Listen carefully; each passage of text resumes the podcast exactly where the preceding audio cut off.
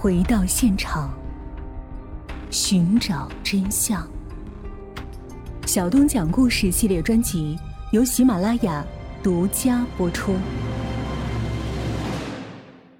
第三路是调查叶高玉在智运茶馆的活动情况，那是侦查员王大培、陈白勇的活。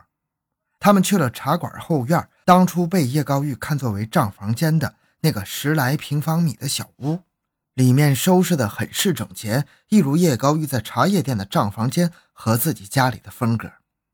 一本本账册在账台或者书架上落得齐齐整整。这些账册和茶叶店的账册一样，都被指挥部暂时封存，离开时带往市局备查。当查看到一口上了锁的柜子的时候，侦查员问陈老板是否有钥匙。陈老板说没有钥匙，这把锁是叶高玉自己带来的，里面装的什么他也不清楚。侦查员从叶高玉的尸身上获取到了钥匙，试了试，竟然没有一把能够打得开，于是就怀疑这口柜子里可能隐藏着什么秘密。陈白勇便让陈老板去取把锤子，把锁给砸开了。锤子取来之后，侦查员却改变了主意，说：“先等一等，看看其他地方能不能藏着钥匙。”一口口抽斗翻查下来，在其中放着杂物的那口里，发现了一个铁皮罐头盒，里面放着指甲钳、小剪刀、针线、挖耳勺之类的小物件，其中还有一把钥匙。用这把钥匙试了试，就把柜子上的锁打开了。柜子里只有一样东西。是用一条薄棉被包裹着的一台美国制造的十七灯的收音机。侦查员一开始以为是收发报机，当场插上电源打开，发现只有普通收音机的功能。后来带回请省委社会部的无线电侦测人员进行了鉴定，没发现什么可疑。不过这个机器性能极佳呀，能够自动排除电波干扰，比较清晰的接收短波信号，什么？美国之音呐，自由中国之声啊，等当时被定为敌台的海外电台的播音都能听得很清楚。侦查员找了茶馆自老板以下至学徒的所有成员，逐个了解叶高玉的情况，综合起来勾画出了叶高玉在茶馆的活动情况。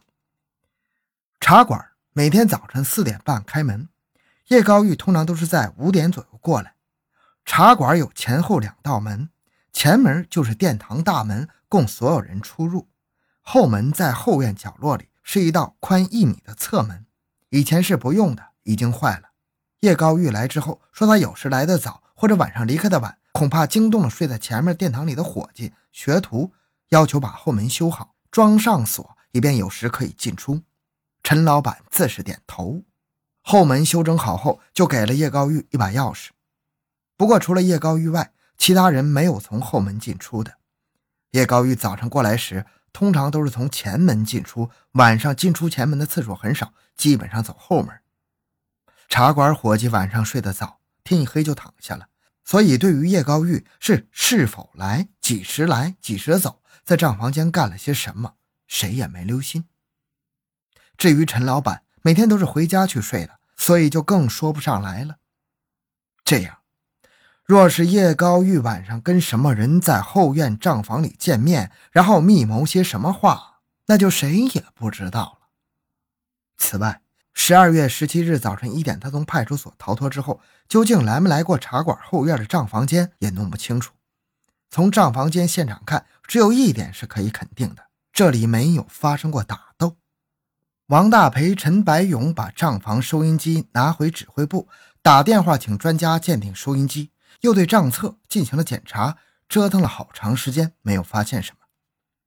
这样，当十二月十八日中午全体侦查员聚拢起来汇总调查情况时，基本上是白板一块呀。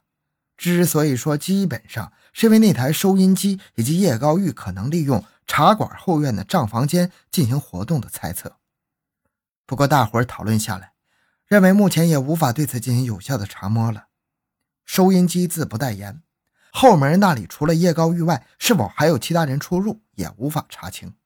后门外是一条小河，河边只有一条两尺来宽、杂草丛生的小径，别说晚上，白天也难得有人去那里，那找谁去调查呀？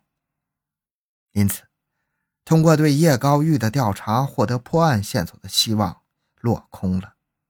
到了这当，专案指挥部只好放弃针对叶高玉生前活动这个方向的调查，转而开辟一个新的侦查方向。这个侦查方向是隋留宝处长提出来的。他的思路是这样的：策反信的信笺、信封打出的名号是已经歇业将近半个世纪的老字号中药店南怀堂。案犯做出这个决定，那是出于一种什么样的考虑呢？也就是说，其动机是什么呢？若说是为了防范公安机关对策反信的侦查吧。那干脆用白纸作为信笺，用白纸糊些信封，那不就得了？那个时候，国家邮电局虽然已经成立，但是对寄信所用的信封没有什么限制，你只要贴足邮票就行了。可是，如果说案犯没有防范意识和反侦查之心吧，却在刻意隐瞒笔迹等方面做得很到位，这个情形出上去可能是会让人觉得不可思议，但是细细一想。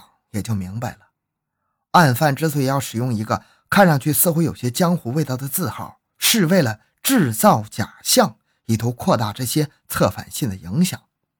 当然，从本案发生后专案指挥部第一次案情分析会议上有关心理战的分析来判断，案犯在心理战方面并不专业，其作为有野路子之嫌。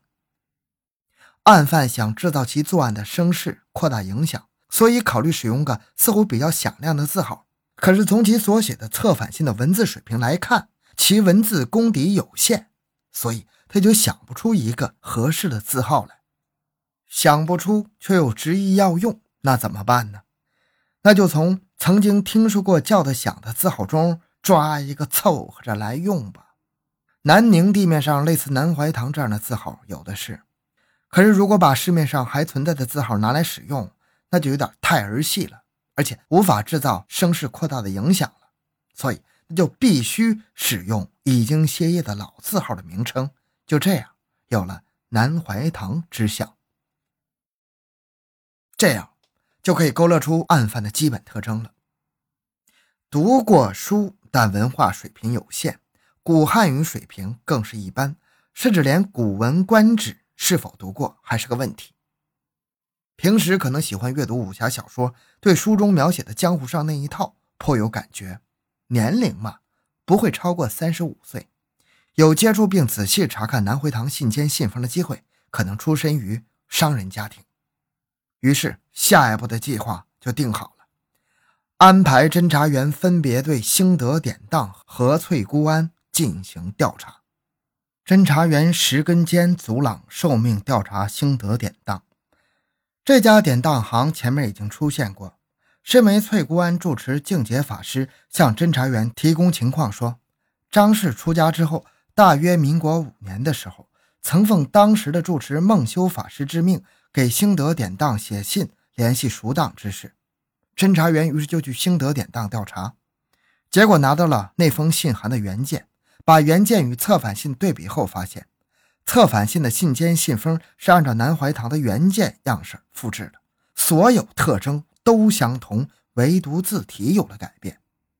因此，就有必要对兴德典当进行调查，看看这家百年老字号里到底什么人有条件接触这个信笺、信封。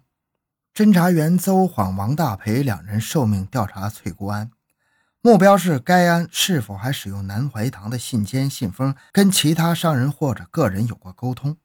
如果有，那些沟通过的对象就和兴德典当一样，也将逐家接受专案指挥部的调查。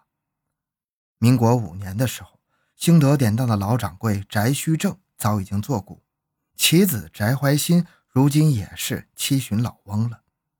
典当行早在十多年前就交给其子翟若阳经营。翟若阳这年五十来岁，但是这些年都是兵荒马乱的，经营典当行得承受巨大的心理压力，所以看上去其外貌比实际年龄要大七八岁。